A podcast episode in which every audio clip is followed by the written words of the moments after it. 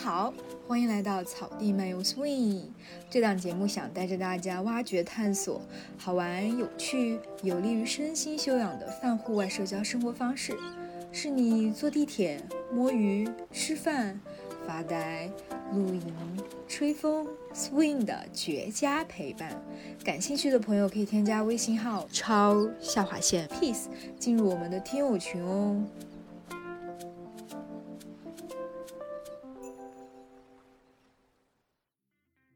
如果你想认识一个人，真正很好认识一个人，就跟他一起玩桌游，因为玩桌游的过程中，他会展现出他的真性情，那这些真性情是很难掩盖的，所以你可以从过程中，你就会了解这个人的特质。我会觉得，也有一部分人他在玩桌游的时候，他反而是释放自己另外一一面的人性，因为。他们可能有的时候会让我看到哇，完全跟他现实生活中完全不一样的一面。我突然想到一个场景，就是如果一个人他如果想要创业，他不确定哪些人可以成为他的创业的合作伙伴，是不是可以通过玩几场桌游来大概的看一下这些人身上的特质？我想这也是设计师的目的吧。一方面你能够享受到玩桌游的乐趣，但另外一方面，也许可以帮助你开拓一下下关于环保的一些。知识吧。Hello，大家好，欢迎来到这一期的草地漫游 Swing。我是一玩狼人杀就想悍跳预言家的小山。我是今天差点被疫情封印在办公室的优异。今天有一个比较厉害的嘉宾，叫 Eric，他是一个斜杠青年，人生履历非常丰富。那其中有一项就是他有着非常多年跟桌游打交道的经历。然后也可以请 Eric 简单的介绍一下自己。好，那我就快速的介绍一下吧，这就不耽误太多我们后面聊的，因为我相信后面的内容会是更精彩。我我来自台湾，那我在呃内地生活也非常多年了，我现在都称呼自己是来自台湾的广州人嘛，啊，因为广州已经像是我第二个家了。那我一直都是在这个品牌跟营销这个领域里面在打转啊，所以我虐待过人，我也被人家虐待过。那我是一个好奇心非常重的人，所以我有很多很多的兴趣。因为我得不断的满足我这个强盛的好奇心，那我相信今天，呃，有机会跟大家分享一些我特别喜欢的一些兴趣，嗯，那我想我就先简单介绍到这边吧。我就想知道你是玩桌游大概多少年，然后接触桌游是通过什么样的一个契机？我其实接触桌游应该有超过十年以上了吧，但是过程是断断续续了。就是说我不是一直都花很多时间在玩桌游，我很早以前是接触桌游，所以就一路上这样子玩玩。那当然这些年我特别感受到一些事情。那当然一方面除了它可以带给我无穷无尽的乐趣，但另外一方面它还带给我除了乐趣以外的一些额外的东西。其实我一听到桌游两个词，我会比较想到一些狭义的桌游种类，比如说像狼人杀、阿瓦隆这一类的。但我知道应该还会有很多很多别的分类的桌游，你可以给我们稍微简单的科普一下吗？桌游其实顾名思义，它就是桌上游戏了。英文的话是 tabletop，在桌上玩的这种，或者是有些时候会会说 board game。所以严格说起来，大富翁也是一个桌游，狼人杀或者阿瓦隆这些我们印象比较深这种聚会型的桌游也是桌游。那因为桌游类型非常广泛。不过一般来说，为什么我们大家对狼人杀或者大富翁这种的会比较有印象？是因为他们是属于家庭向的桌游，所以就是说玩这个桌游基本上没有特别的要求，所以变成是老少咸宜。那这个不只是在国内，也包含国外。桌游最发达的国家德国为例了，德国其实可能每个家庭大概都有几个桌游。德国的小孩子有非常多从小。就是桌游就陪伴着他们长大的，所以他们对桌游并不陌生。那我这里讲的桌游肯定也不单纯，就是对德国小孩来说，他们从小在家里面跟着家庭或者是跟朋友一起玩桌游，也不会只是局限在说这种所谓大富翁或者是狼人杀之类的桌游，会涉及面很广。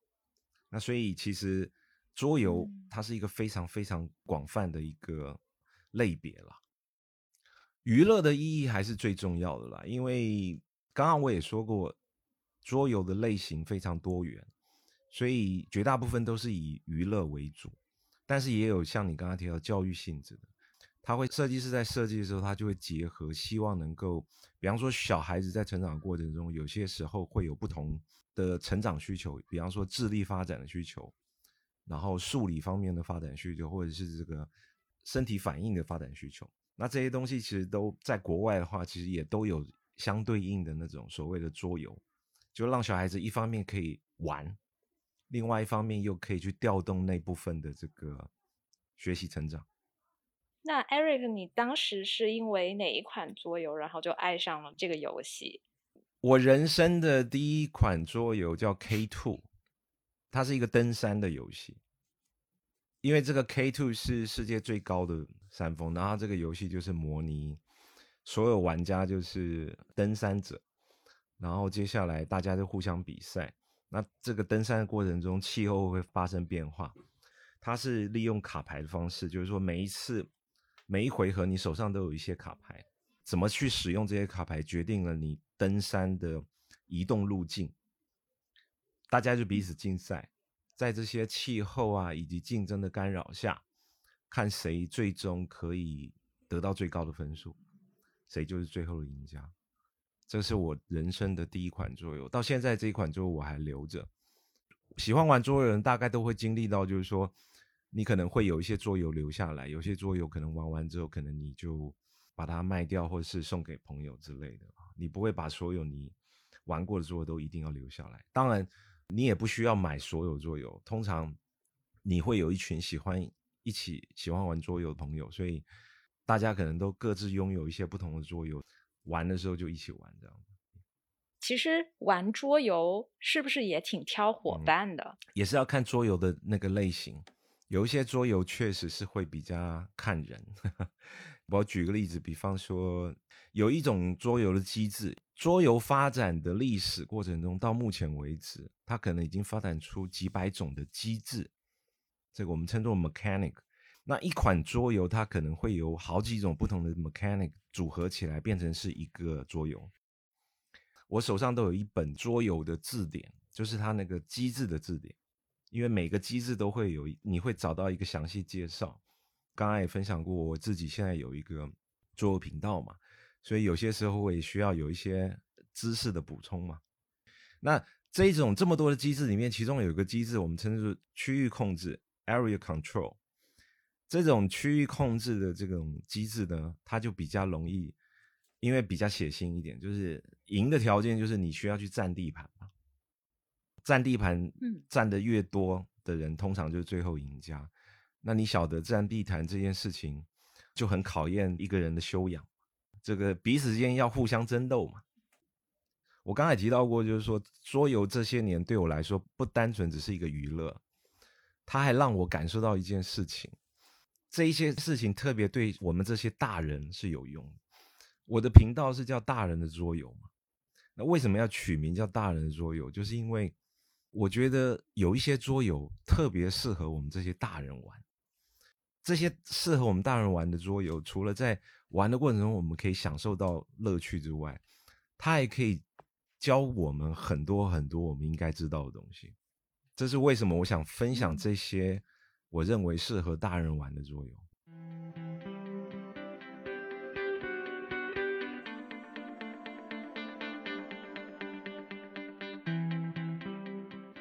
嗯，那我就好奇了，就是比如说你说的那个大人玩的桌游，会有什么样的一个特点共性吗？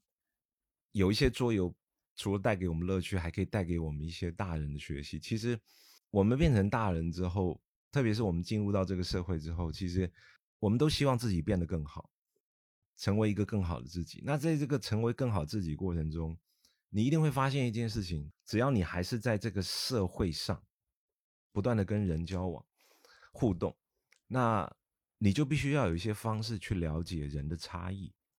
我们都很习惯，比方说，我们有血型啊，十二生肖、西洋的星座，还有各式各样什么九型人格。从这种我们熟悉的，还要到专业的，我们周围有各式各样可以帮助我们去了解人的不同的这些工具。那我觉得那些工具确实也有帮助，可是有些时候玩桌游可以让你更好的去了解一个人。就是说，你就算是知道了人是有差异的，如果你想认识一个人，真正很好认识一个人，就跟他一起玩桌游，因为玩桌游的过程中，他会展现出他的真性情，那这些真性情是很难掩盖的，所以你可以从过程中，你就会了解这个人的特质。那这个了解特质，我觉得目的不是说啊，你这个人很烂还是什么好，目的不是这个，不是在判断对方好坏。而是要了解哦，他的特质是什么？不是从他嘴巴说去感受到，而是在玩桌游的时候，你感受到这个人特质。所以我常开玩笑的说，你想认识新朋友的时候，就在桌游桌上认识，你就会很容易判断什么人是适合你深交的。因为我们常说这个好朋友三观要正，我要先强调一下，其实这句话是有错的，一直以来大家都有误解。就三观要正这句话的说法是有错的。三观只有什么适合不适合，也就是说你的三观可能跟别人的三观不一样。没有人的三观是好的，或者是三观是不好的。我这样解释，不知道大家可不可理解？就是三观不正，那是一个错误印象，那是因为我们人为的去设定成有些是正的，有些是负的。可是实际上三观本身只有合不合适，所以玩桌游你就会知道。因为你一定会有你自己喜欢玩的类型嘛，那你也会借由这个方式知道哪些人适合跟你一起玩那些你喜欢玩的类型，这是其中一个优点。那第二件事情是，我觉得人生在世，我们在希望让自己变得更好的这个个人成长过程中，其实我们一定要尽早接受一件事情，拥抱错误，习惯犯错，就是视失败如无物了。不要玻璃心，就是太脆弱。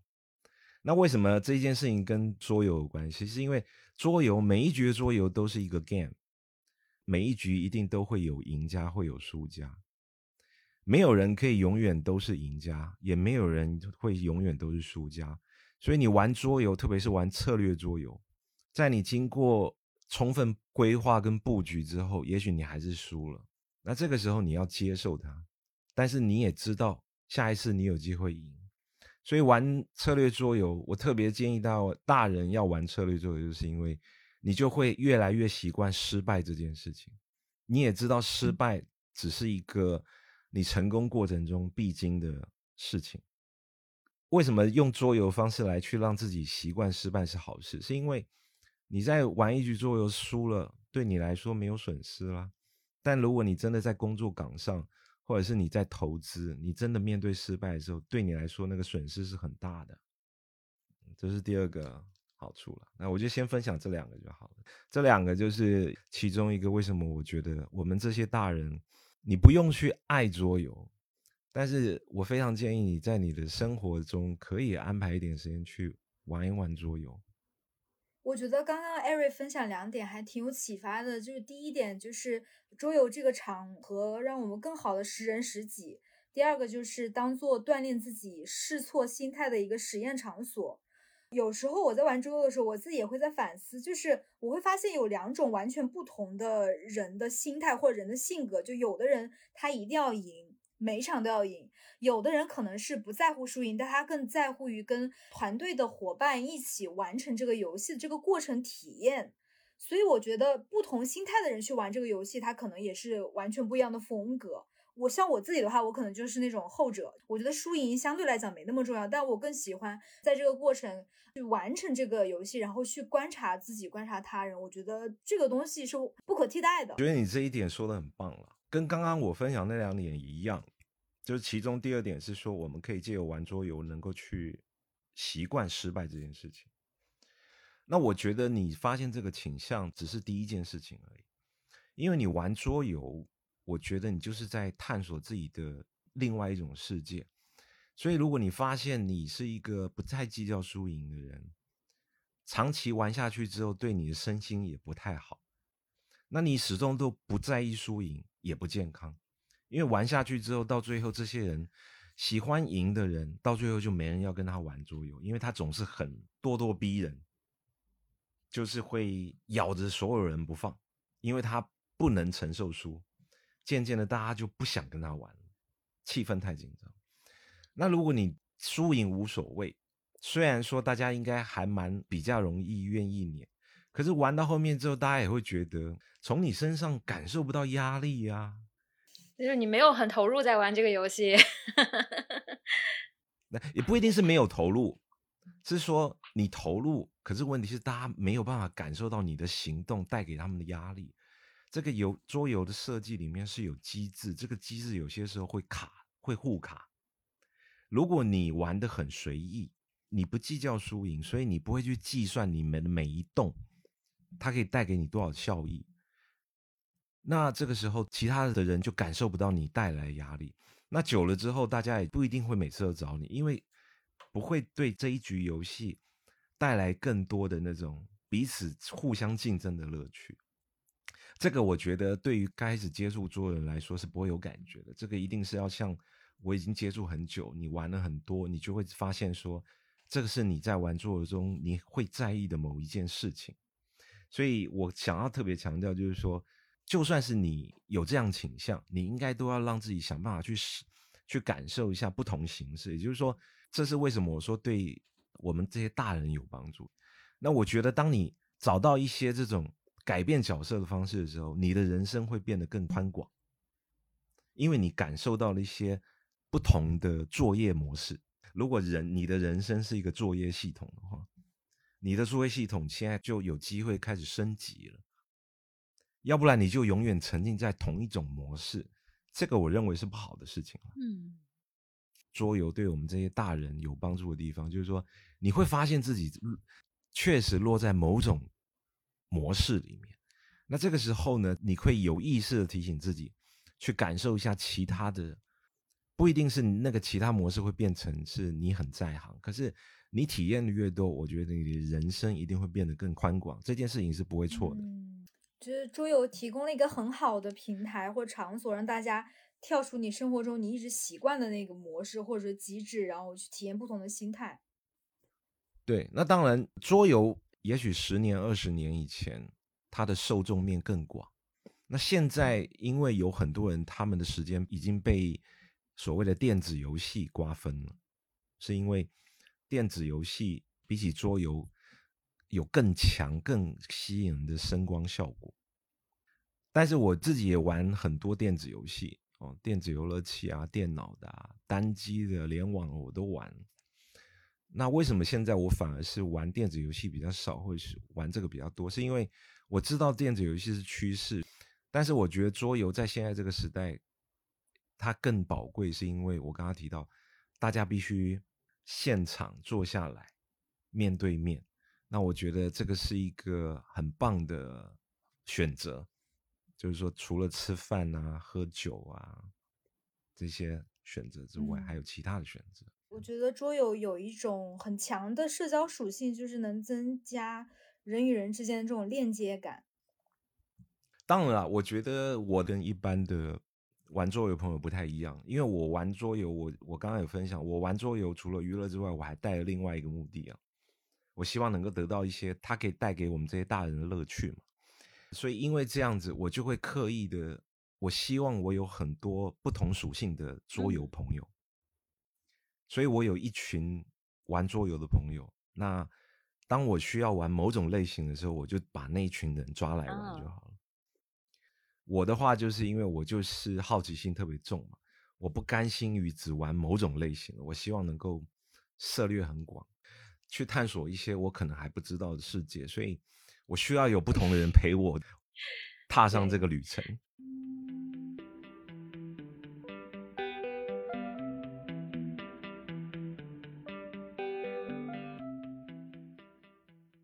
那我嗯想肯定还有很多听众，他们是不知道桌游那么多的类型。那我想说，今天 Eric 也可以稍微帮我们介绍桌游的类型，他们的一些特点。好，我试着稍微简单的分类了。一般我们在分类这个桌游的时候，大概会这样分类：首先会把桌游分成三大类。第一类就是我们所谓的这种家庭聚会毛线游戏，这种家庭聚会大家就是戏称叫毛线游戏，它不需要用什么脑袋，而且有些时候你赢不一定是因为你想的特别多，或是你做了什么正确的事情，反正的意思就是说，有时候你怎么赢你都不知道，输赢是不能够算出来的，所以他才能够很欢乐，大家就会哈哈大笑一下，然后就算是输了，你也也不会觉得你损失了什么，所以这个是属于家庭聚会毛线的游戏啊。那这类游戏通常它就是规则不会太复杂，然后它另外有个特色就是说，它通常一一局可以玩的人数会比较多。比方说像这个狼人杀或者阿瓦隆，其实它都是呃游戏时间短，规则不复杂，同时参与的人数可以蛮多的。那另外一个就是属于我们称作是比较标准的桌游。那所谓的标准，当然是有别于刚刚讲那种聚会类轻松的那种。那这些标准的，我们会分成两类，一类就是我们称作是德式的桌游。那为什么是称作德式？是因为刚刚提到过，德国是一个算是全世界的桌游大国，有非常多设计师是德国人。当然，现在全世界各地都有不同的桌游设计师了，只是德国一直都是一个相当重要的这个国，所以每一年德国有一个艾森的桌游展。这也算是一个桌游爱好者，如果有时间，一定要去朝圣的去参加了一个展览。当然这几年因为疫情的关系，所以这个爱森展就只能是线上。不过现在的话，因为国外疫情的政策有些调整嘛，所以今年二零二二年的话就是线下展览啊，刚结束没有多久。那德式的这个策略桌游，其中有一个特质，就是你需要。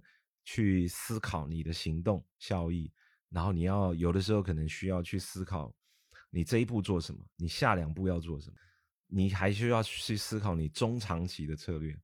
所以这一类我们就称作是德式。那另外一类是美式桌游。那美式桌游它的特质就是冒险、剧情。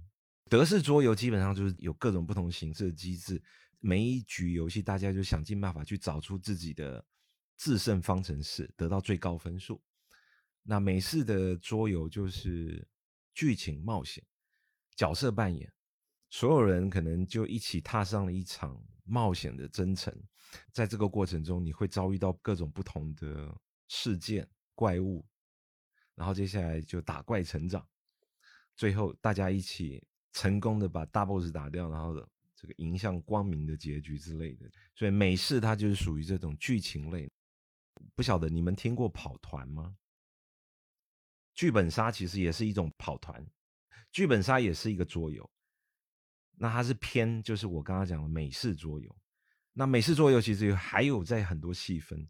那这个所谓剧本杀只是美式剧情像桌游里面其中一个分支而已。这样子你们大概就有感觉，这个桌游的分支其实会非常非常庞大。当然我们今天没有那么多时间详细说，但是至少。大家先有印象，就是说，一般桌游分类就是轻松的这个家庭聚会式，第二种就是德式的策略类桌游，第三种就是美式的冒险类桌游。那我想知道，就是我会感觉桌游里面那种比较对抗性质的那种设计，是不是更多是存在于德式策略类的这种桌游里面呢？德式跟美式都有，只是说德式它的那种所谓的竞争，它是在。大家的规划跟分数上面的竞争，它不一定是好像是战争一样这样子打的你死我活那样子，不是。那美式的话比较容易有这种，如果你不是玩那种合作类的美式桌游的话，那大家就是彼此竞争。所以这个时候也许搞不好我要去抢这个神器，比你更早去打这个怪，因为打完这个怪之后我可以得到装备什么诸如此类的。那这些都是。比较血腥一点的竞争，因为那个是零和游戏，我有你就没有了。那一般来讲，这种桌游，当它融入更多这种所谓零和游戏的这种要素的时候，它就越血腥。如果大家对零和有概念的话，就知道那个是一个一人全拿的结局嘛。所以为什么我们讲说，假设这样子的机制融入比较多的时候，就越看人嘛，因为有可能。一个不合就大打出手了。为什么我刚刚说玩桌游很棒？是因为它，anyway，它终究是一个 game 嘛，就算你真的因为这样子，你跟某一个人就没有机会继续做朋友的，我觉得那也总比你今天是在商场上或者在某些事情上是真刀真枪的。所以你提前在桌游这样子的一个 game 里面，就能够先去体验你以后在未来人生一定会碰到的某些事情，这难道不是一个非常好的训练吗？你又不用花很多代价。这个是其中一个，我认为桌游对我们这些大人来说是可以带来只有我们大人能够享受的乐趣啊。对，我从这个桌游里面悟出了一些人生哲学。是啊，因为桌游的设计师也是人呢。我相信你们现在应该可以感受为什么我弄这个频道要叫大人桌游嘛，因为有一些桌游。它存在了一些只有我们这些大人才能够感受到的乐趣。嗯，我有时候会在想，就是像桌游这种很强调一些目标导向，然后同时它也是强调团队合作的这种机制的话，对于那种玩的很厉害的人来讲，玩游戏的一些自我克制感是不是还挺重要的？大家必须要先知道桌游的一些类别了。第一，桌游不是全部都是竞争的，有一些桌游是合作类。主要就还看机制了。我刚刚说过了，机制本身就是一本厚厚的书嘛。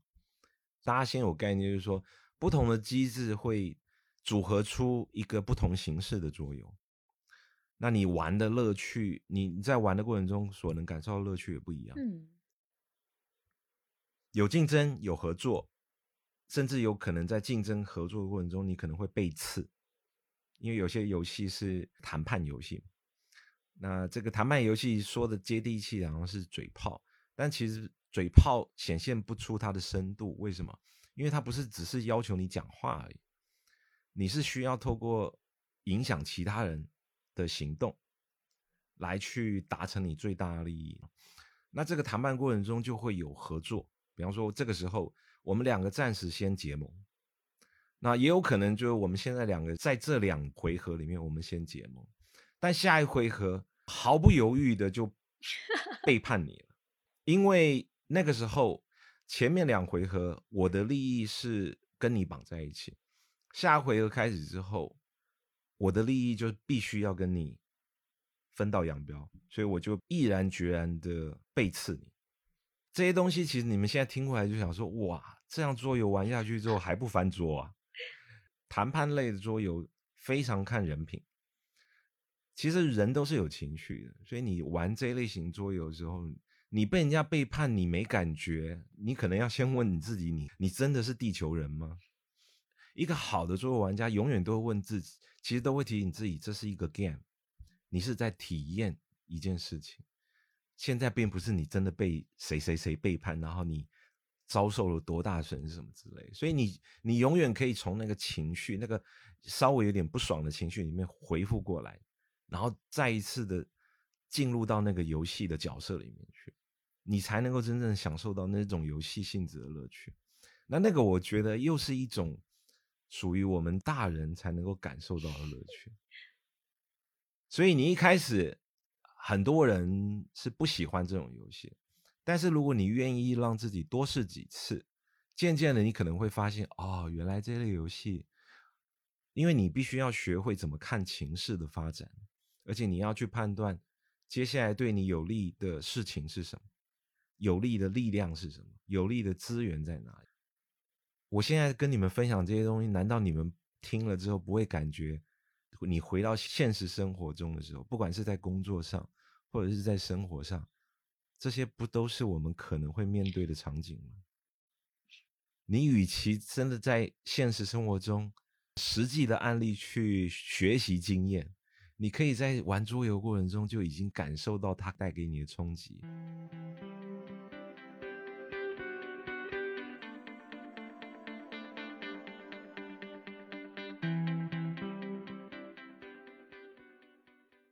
刚刚也有说到，大家可能在桌游的不同阶段，然后会有不同的这种感悟。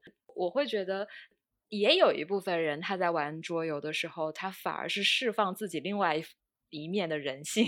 因为他们可能有的时候会让我看到哇，完全跟他现实生活中完全不一样的一面。那可能有的时候他在现实中他不敢这么去操作或者是运作，但是他在游戏中他非常敢，会给你吓一跳，或者是哦，原来他还是这样子的一个人。呃，我觉得这这确实是一种可能会看到状况。不过其实我不是特别建议这样，就你在玩桌游的时候不是这样子。很多人玩线上游戏的时候，进入到虚拟世界就想尽办法去做那些在现实世界他不敢做的事情。这有两个原因啊。第一个原因是，我觉得如果以桌游的角度来说，你恐怕得到的那个爽感会不如在电子的虚拟世界里面这么爽。它的那个爽感是有限的。我为什么不会特别建议？是因为这样子又会落入到一种狭隘了。我还是会比较建议，就是说，首先你玩桌游过程中，你就会更了解自己，你会从这些各式各样不同的桌游里面发现自己。什么类型的在行，什么类的不在行，那那一定跟你的人格特质有关。然后你也会机会认识到跟你一起玩周围朋友，他们在行，他们的特质是什么？那这个时候你会想办法，不要受制于你本来有的比较强的特质，你应该让自己也有机会去思考一下那些比较弱的特质有没有什么你不知道的事情，你可不可以借由玩桌游去探索一下？你不一定会在那方面变厉害，可是至少你绝对不会再像原来之前这样子的极度不平衡。那至于说刚刚你提到那种，就是说，哎，反正我就是在桌游玩桌游的时候换成另外一个人，那我觉得你的出发点仍然只是享受了，换一种你自己跟现实生活不太一样的方式去享受这个娱乐而已。嗯，娱乐是一定是桌游可以带给我们的，但是。我现在分享这么多，都是在强调娱乐之外，还有一些对我们大人有的好处。这样子。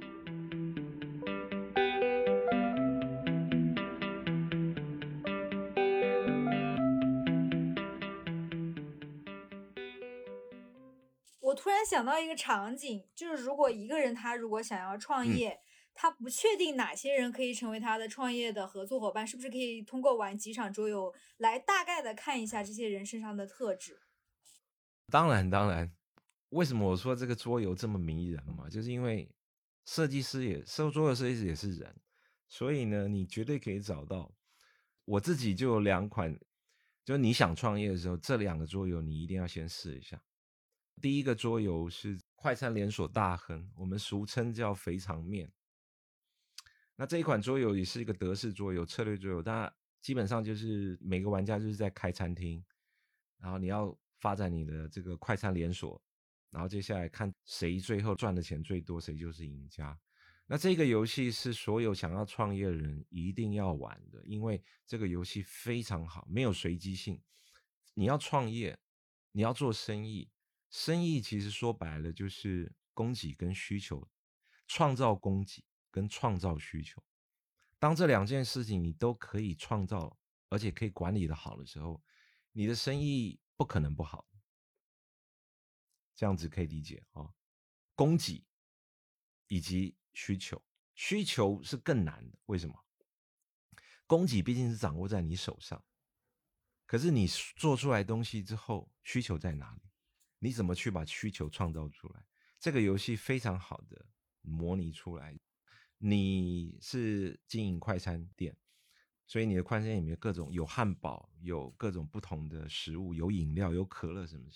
然后接下来在你的餐厅周围可能有不同的家庭，有小家庭，有豪宅，这些人的消费能力都不同。然后接下来你也要打广告，广告会刺激出这些家庭想吃东西的欲望。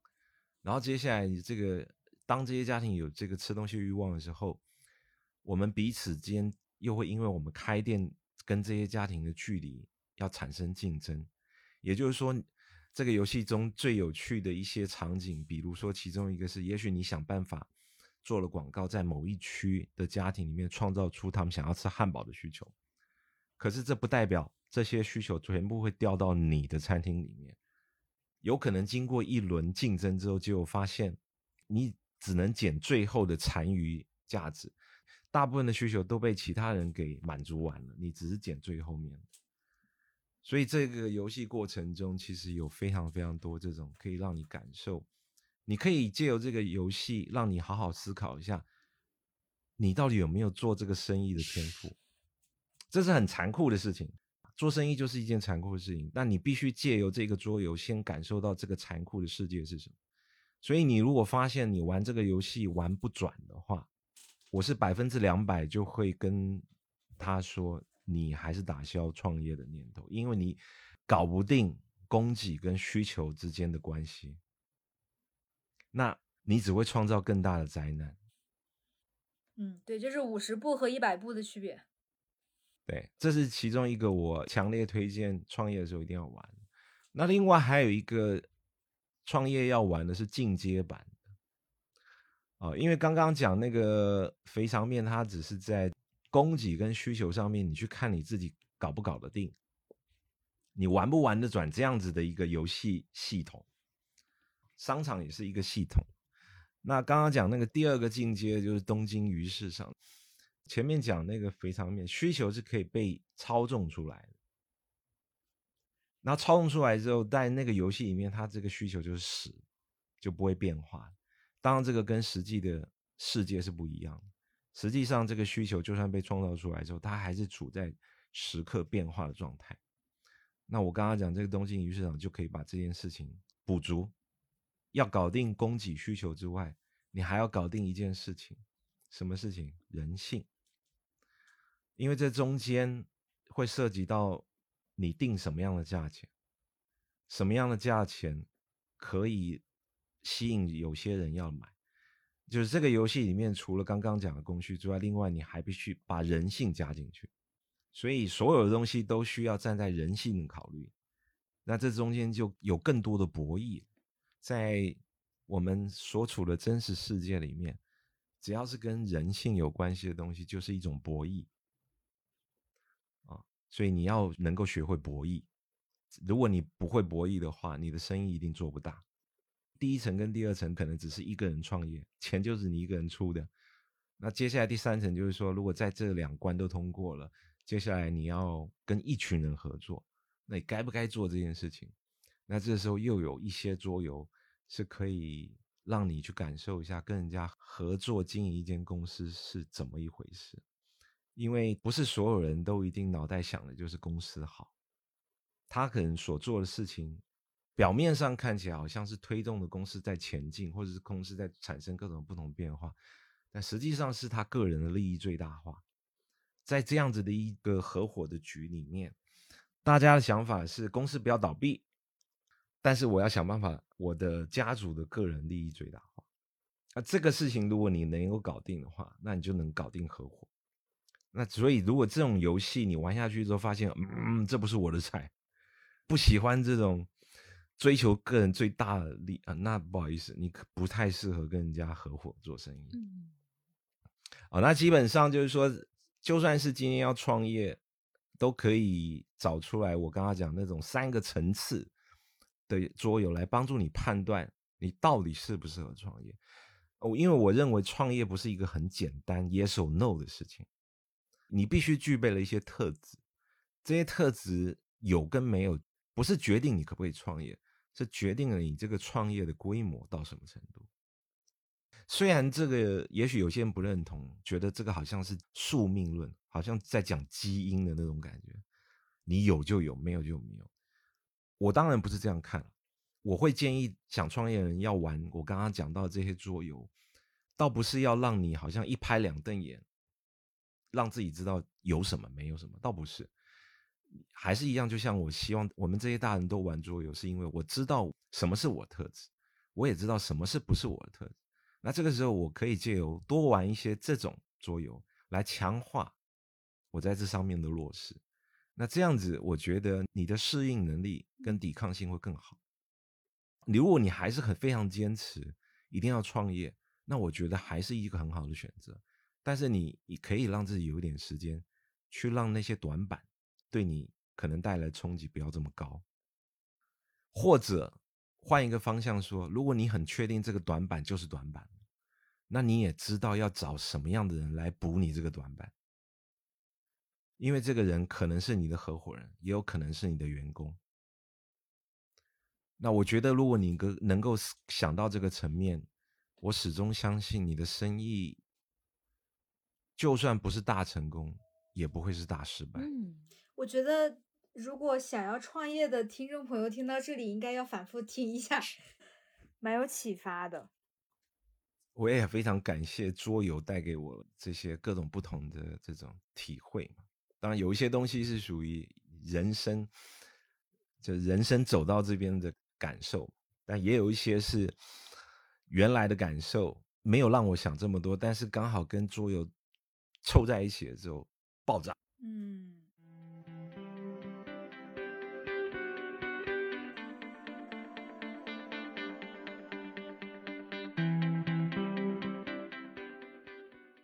我们都会有一些自己户外的一些经历或户外的兴趣爱好，比如说露营啊、爬山啊，诸如此类的。那你们有没有在露营的这种场景里面去玩一下桌游这个活动？户外活动跟桌游有一个共同特点，就是互动。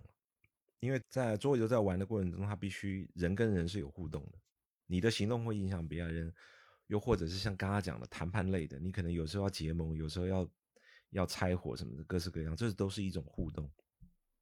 那跟这种户外活动也是相同的，户外都是人跟人之间的这种互动，人跟大自然的互动。你们有玩过那个密室吗？密室逃脱吗？有的，有的。其实密室逃脱你也可以把它视为是一种立体的桌游了。有一些桌游就是密室逃脱，就解谜类，它就像是一个在桌上的密室逃脱，你也一样要解各种谜。那以前我们有。有试着在户外去设计，把这种解谜类的这个机制，把它跟活动串联起来。所以大家就是要进行一关又一关的任务，然后面对一个又一个的挑战，必须要找，可能是一群一个团队，然后大家互相出力，然后解决。我印象中有几个任务，我们还让我蛮印象蛮深，比方说。你抽到这个任务，然后接下来告诉你，现在身上是没有钱的，然后要求你要现在在现场马路上，任随便去找人借钱。大家身上不是没有钱，但是你不可以用这些，你一定要开口跟人家借钱。然后接下来你要去做什么什么事情？这一类型我觉得都是一种把桌游立体化嘛。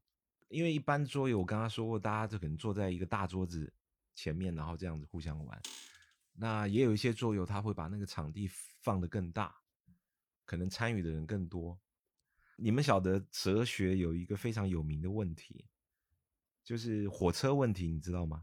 哲学里面有一个非常的那个吗？对对对对，灵魂拷问嘛。现在火车开过来，然后接下来两个铁轨上面都有人会死。一条铁路简单说就是有一个人会死，另外一群轨道上面可能有三四人会死。那你要选择让一个人死，还是让一群人死？都一定会有人死啊！那我有一个桌游，就是把这个哲学问题把它延伸变成是一个桌游游戏。所以我们一群人就分两队，然后其中一个人当裁判官，然后我们两队各自就会出牌。我们手上的牌就有两种类别，一种牌就是属于那种美好愿景，那有点像是那个理由非常打动人心，就是为什么一定要走这一条轨道。那另外一种。答案就是属于比较黑，就是说为什么不要选其他的轨道什么之类。那我们两队就互相出牌，一直出牌来去影响那个裁判的决定，因为裁判最后会在我们两队互相都出完够多牌之后，他会决定火车要走哪一轨。那走的那一轨的人就是赢家，就这一局就赢。然后接下来就再来一次，就换换一个人当裁判，然后接下来又分两队这样子。那这样的一个哲学问题也可以变成是一个桌游，好像辩论哦，听上去。嗯，它虽然是娱乐性比较高了，因为那些牌都很有趣，你看到的时候都会心一笑，所以它就是玩的过程中就很欢乐。其实就是说，大家就是恶搞啊，那是一个聚会类的游戏。嗯。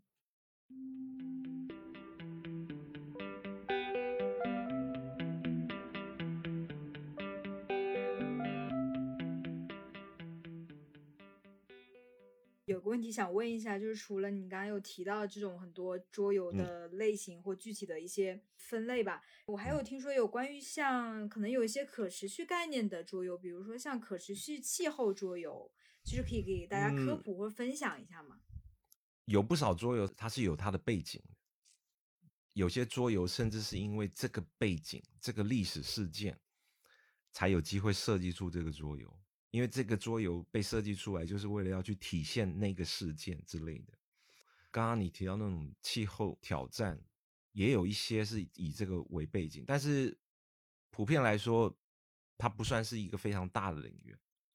有，因为我有一个非常喜欢的策略桌游的设计师，Vito Lasada，他是葡萄牙人。那 Vito 是我非常喜欢的。我是他的粉丝了，所以他的作品我全都有收，喜欢玩也收集了。其中他有一个早期设计的游戏叫 CO2，很早的时候想以这个环境清洁、气候暖化为一体，然后他设计出这个作用。那这个桌游玩的方式，它是属于一个半竞争半合作，也就是说，游戏的过程中大家还是竞争，所以最终还是会有一个人是赢家。可是合作的部分是什么？可能在游戏的设计里面，它会有一个要求，大家要想办法让这个要求能够一直维持住。如果这个条件不在了，那大家就都输了。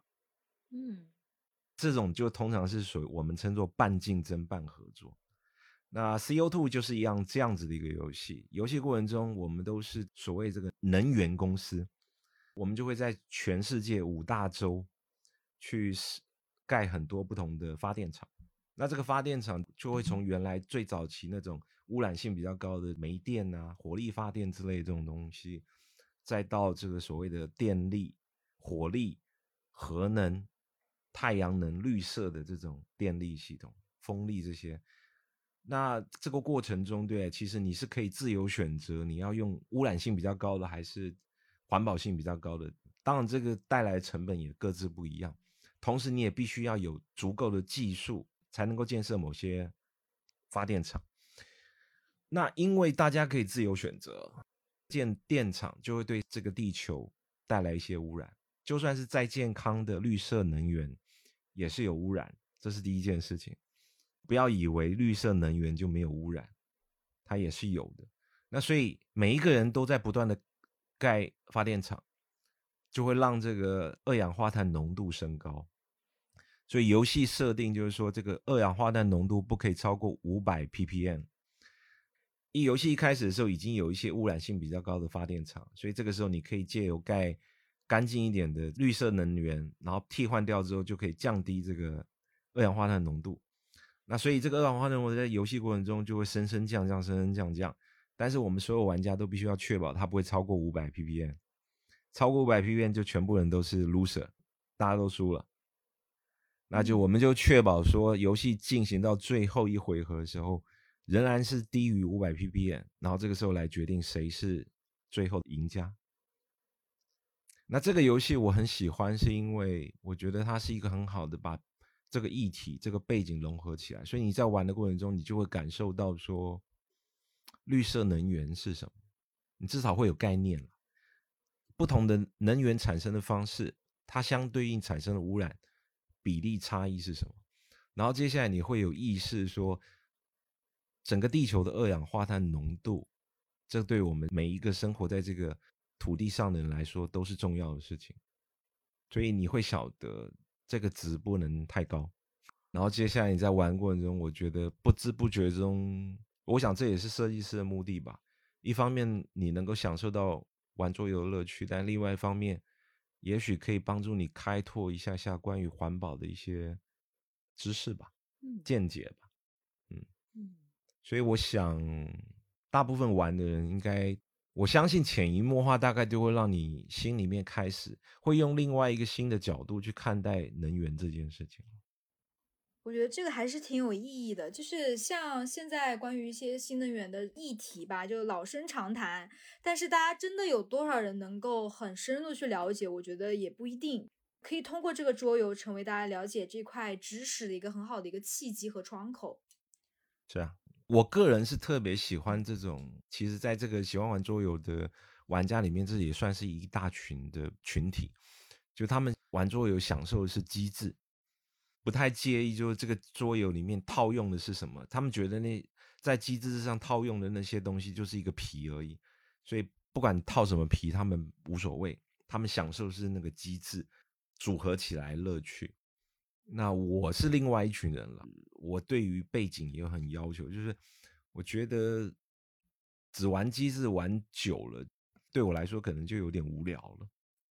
那这种不同的背景会让我有机会开拓我的视野，有些东西我也许都没有机会接触，但是我玩桌游之后，我突然之间对它就有兴趣。比方说，我刚刚讲那个 Vito l a s e d a 他的这个桌游里面，我最喜欢、评价最高的一款桌游是叫里斯本，葡萄牙的首都里斯本。首都里斯本在一九，我记得好像一九一七年吧，我有点忘了。不是记得很非常清楚，曾经发生过一次毁灭性的的天灾，大海啸、大地震。因为里斯本是个海岸城市，就在海边，那一天就突然发生了海啸，海啸引发了地震，然后接下来海啸跟地震又引发整个市区大火，整个里斯本基本上说就全毁，大概也不为过了。葡萄牙就经历过一一段时期的重建。他们很好利用这个机会，就是说，既然整个城市要重建，当时的国王跟首相，然后还有那些贵族，他们就把握这个机会，然后好好的思考，我们是不是刚好借由这个机会重新规划这一座城市？可能考虑到说，怎么样能够让这个城市的发展更好，所以某些商业、某些类别集中在一起，或怎么样，然后整个城市。我觉得这是一个很好的启示，就是说，它可能确实对这个城市来说是一个灾难，但是它也可以是一个机会。所以这个游戏是属于我刚刚前面说到了，如果没有这个事件，没有这个历史事件，就不会有这个桌游。因为 Vito 很好的把这个事件跟把它深深的结合在这个机制里面。所以你玩这个游戏的过程中，你就是扮演其中一个贵族，然后你要想办法在宫廷里面跟国王还有首相打交道，你要想办法去彼此合作，然后接下来另外一边就是里斯本市区的重建。那重建过程中呢，大家就会有各种不同的选择。有些时候桌游的这个机制，你的行动，刚刚我有提到过，你的行动怎么样？会带来什么样的收益？这是一件很重要的事情。呃，我换一个方式说，有很多桌游，你一整局下来，你最多就是做，例如说，你最多就只能做三十次的动作。你的策略就在这三十次固定，你是这样，别人也是这样。那谁能赢，就是谁能够把这三十次的动作，每一次动作带来的利益最大化。所以这个是一个很重要的思考。所以有些时候，你算你做这件事情会得到的收益不是立即，但是你会去计算。比方说你现在做 A，它会产，它会触发 B，那 B 是触发 C 的要件。那当 C 能够被看见的时候，你才能够得到 D 这个分数。所以实际上你在做 A 这个动作的时候，你想的是，也许是后面两三栋以后，你可以得到低的那个收益、那个分数。所以你现在评估你该不该做 A 的时候，你就是在计算你有没有机会真的可以得到低那个分数。但是它不是一个简单的算术题，只是要你回答一加一等于多少，它是一个计算计算，而这中间可能还有一些变数。能够把这个事情串联最好的人，就会是分数最高的人。这是策略游戏的乐趣之一。我刚刚说过，利益最大化，把本来我们在算这个最利益最大化的时候，很多时候是零和的，也就是这个分数我有，你就没有之类的。但是在里斯本这个市区重建这个地方，它又拉高了一个层次。你做这一栋，你做了这个动作，你。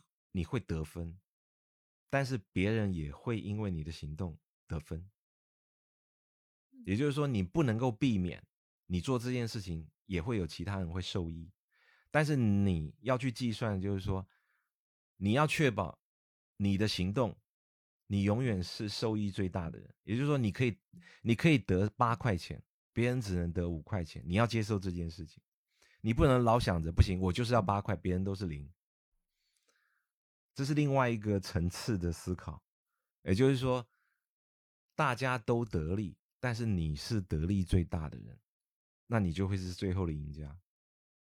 算不好的人就赢不了。得利最大的人，格局应该也是最大的。这种人在现实世界一定会吃香的，因为所有人都得利，可是他永远是得利利益最大的人，那也不会有人反抗他。为什么？除非是反抗他的人，通常都是觉得他认为他可以做的比你更好，但是这个有些时候是一个假象了，你未必真的能够像人家做的这么好，因为你要晓得。让利这件事情绝对是高级手段，不让利才是一个最简单的事情。反正我通吃嘛，是不需要思考的，我只要想办法怎么样，你们都得不到，全都在我身上，这反而是比较简单。今天的节目，我觉得我们也聊到好多这种桌游背后的哲思，以及相关的一些 学问。然后我觉得今天的时间可能确实也差不多了。然后我觉得艾瑞是一个呃宝藏男孩啊，就你身上会有很宝藏，就是我们大陆这边一个说法，就是你身上很多故事可以挖掘。我们可以就邀请你作为几期嘉宾哈，让听众朋友了解你更多有趣的人生经历，然后一些有趣的观点。刚刚我没有提到的那个可持续气候桌游的那个活动，然后如果有感兴趣的听众朋友，可以之后留意我们的公众号小草皮，我们会邀请 Eric 在现场给我们玩一下这样的一场活动，所以大家可以尽情留意我们那个推送。今天我们聊得很开心，然后也希望下次 Eric 可以再做客我们节目。没问题。好的，那我们只能说拜拜啦。祝大家有一个美好的夜晚。好的，非常要像听故事一样，非常好听。对对对，拜拜拜拜拜拜拜，拜拜。